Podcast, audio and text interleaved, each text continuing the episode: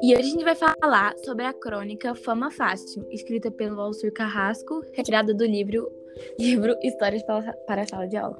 Então vamos começar com um resuminho da história, que é assim, começa com várias pessoas mandando mensagens, telefonemas, procurando o personagem principal e perguntando como eles vão conseguir a fama. E aí tem várias histórias, por exemplo, o primeira, a primeira pessoa, o primeiro garoto, pergunta para o personagem principal, ele diz que quer ser um escritor ou ator, e o que ele faz para conseguir isso. O ator principal diz que ele tem que estudar bastante, ler muito, estudar, enfim. Ele fala que não gosta de livro, não gosta de estudar, não gosta de fazer essas não coisas. Não de nada. Então acaba que ele fala, olha, então você tem que fazer isso, você não consegue, né?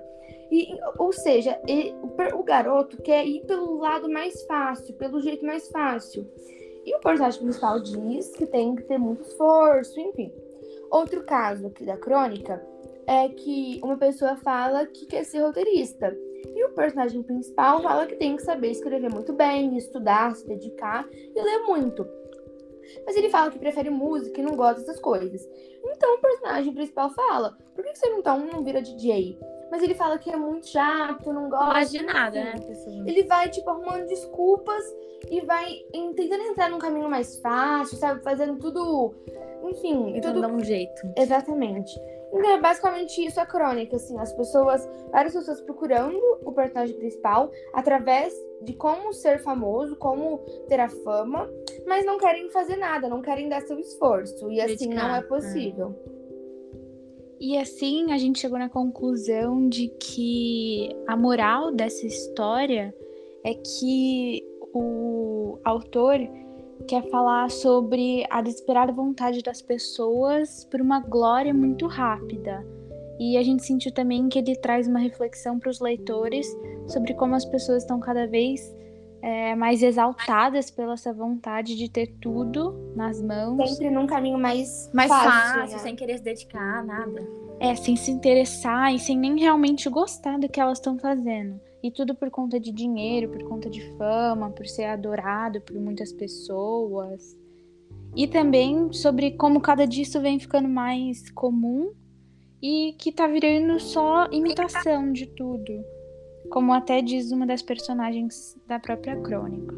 Mas, exatamente. E as, ambi as ambições das pessoas hoje em dia estão tão grandes que para satisfazer uma vontade, tipo assim, que elas têm na hora, naquele momento, naquele período momentâneo, de momentâneo, né? exatamente.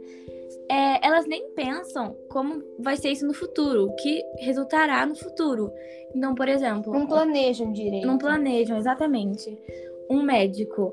Um médico, ele vai ele quer ser, só ser médico. Então, ele vai dando os pulinhos ali, vai sempre achando o jeito mais fácil, o caminho mais fácil. E aí chega, ele ganha seu diploma, ele vira realmente um médico, um cirurgião.